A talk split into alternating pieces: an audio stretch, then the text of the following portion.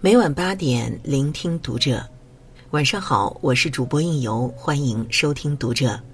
今天为您分享来自作者杨咩咩的文章。九年了，那个卖肾买苹果手机的十七岁年轻人现在怎么样了？关注读者新媒体，一起成为更好的读者。二零一一年，iPhone 手机在年轻人心中还是身份的象征。那个时候，一个 iPhone 四差不多要花一个普通上班族一个月的工资。当年最有名的一句调侃是“卖肾换苹果”，虽然是玩笑，却没有想到有人真的当真了。二零一一年，当时十七岁的安徽高中生小王，因为家庭条件不允许，为了得到一个梦寐以求的苹果手机，他在网上找了个黑中介，准备卖掉自己的一个肾。据凤凰网的报道。这个鲁莽大胆的年轻人还放下豪言：“一个肾脏对我来说足够了，为什么需要另一个？为什么不卖它？”于是他被网上找的中介团伙带到了郴州，在那里做了人体活体肾脏移植手术，获得二点二万元。拿到这两万余元，他买了 iPhone 四以及 iPad。九年后的现在，他怎么样了呢？手术不久之后，小王的身体就出现了异状。因为手术的操作环境消毒不够，他的伤口感染了。此后身体越来越差，肾功能严重损坏。直到兜不住了，他才告诉家人：一米九左右的个子，只能卧病在床，瘦到只剩九十多斤。而经过这漫长的九年，他也才二十六岁。当年买下 iPhone 四，现在早已经不值钱了，而他付出的代价将会伴随他的余生。无法干重活，一生无法离开药物的支撑，他这一生一眼差不多就能望到头了。原本是奋斗的大好年纪，却因为多年前一个错误的决定，人生遭遇重创。如果让他重新回到九年前，我想他绝不会点开那个卖肾的链接，也绝不会踏上那列让他走向深渊的火车。如果不做出这个让他后悔终生的决定，现在的他也许只是一个普通的上班族，也会为房贷、车贷、结婚费用这些发愁，但至少他还有一个健康的身体，他还有资本去为今后的人生搏一把，他还拥有一个即使烦恼仍有无限希望的人生。然而，没有后悔药可吃，如今的生活不过是从前所有选择的投射。今年，深圳一名二十六岁的女孩，因为涉嫌挪用公款三千二百万，被依法刑事拘留。她家境不错，父母也十分疼爱，有体面的工作，在银行担任出纳组长，还有一个感情很好的男朋友。世人眼中的人生赢家，到沦为阶下囚，只是一念之间。她错在在某次和朋友聊天中，不该点开一个网赌的网页。简简单单三粒骰子，点击按钮选大小就能赌一把。从抱着试一试的心态玩玩，到最后完全沉迷，他的存款迅速缩水，还欠下了巨额赌债。为了扳本，他利用职务之便借用公司租金，想等赢回来就把这个窟窿填上，神不知鬼不觉。可从他打起公款主意的那一刻。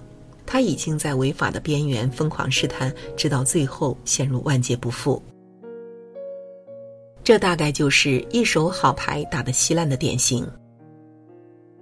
年纪轻轻就能够做到出纳组长，说明学历和能力还都是不错的。可这场风波之后，他还能重新回到之前的生活吗？我觉得难。有过挪用公款黑历史，他很大可能要和银行系统挥别。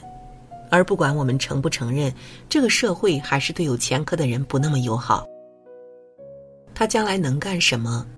欠下的巨额债务如何偿还？不会随着他的入狱而戛然而止。将来的日子，他都要为之前错误的决定买单。《左传》里说：“人谁无过？过而能改，善莫大焉。”然而，有的过错不是想弥补就能弥补，那已经被自己亲手砸毁的美好人生，很大概率也无法挽回。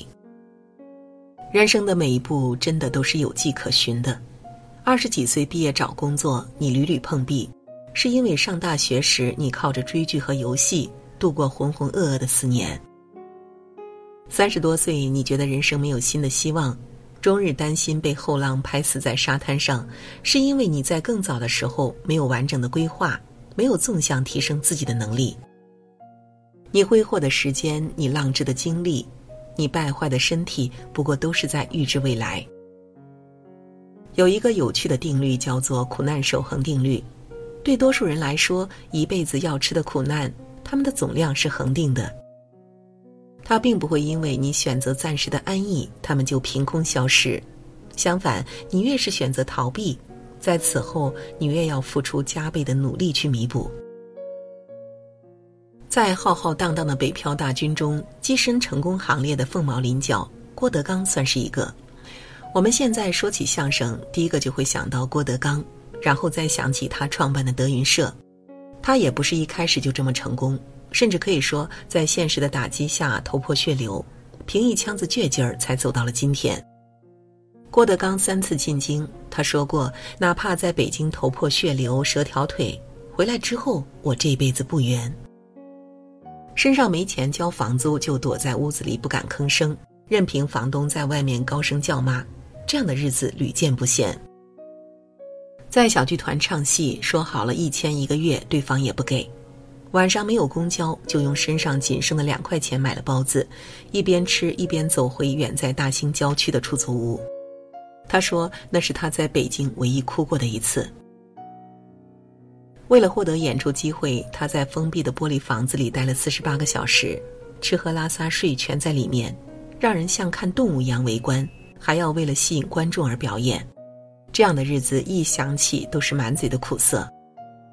后来我们也知道了，他的坚持，他的努力，他成功了，成为了相声大师，演出门票一票难求。他大俗却不低俗，因为那内里全是他曾经经历过的人生。前几天李子柒的海外粉丝已经突破一千万了。然而，有谁知道，几年前在他没有成名时，所有的视频都是他自己一个人拍摄的。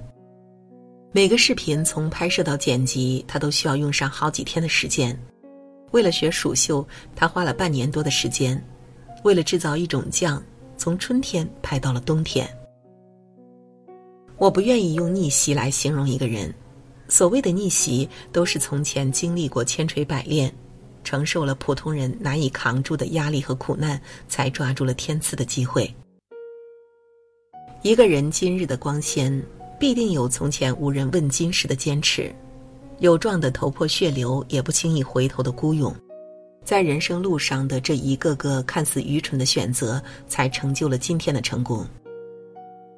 很喜欢沙鹌鹑的《少女》里的一句话：“当你老了，回顾一生，就会发觉。”什么时候出国读书？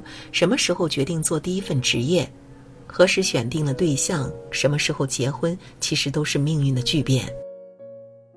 只是当时站在三岔路口，眼见风雨牵强，你做出选择的那一日，在日记上相当沉闷和平凡。当时还以为是生命中普通的一天。在几十年的人生里。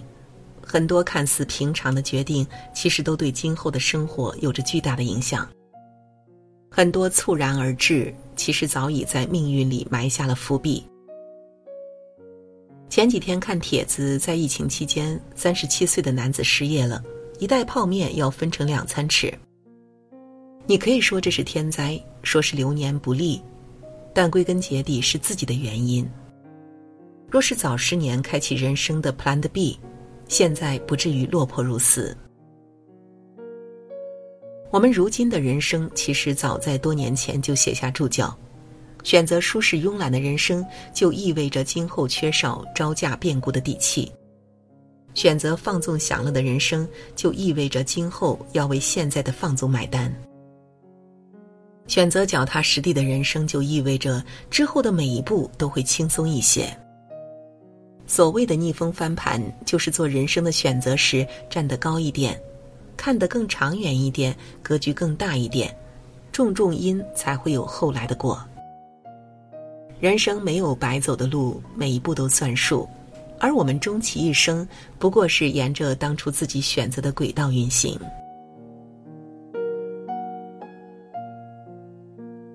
好了，文章就为您分享到这里，感谢您的守候与聆听，关注读者新媒体，和我们一起成为更好的读者。我是应由，让我们在下个夜晚不听不散喽。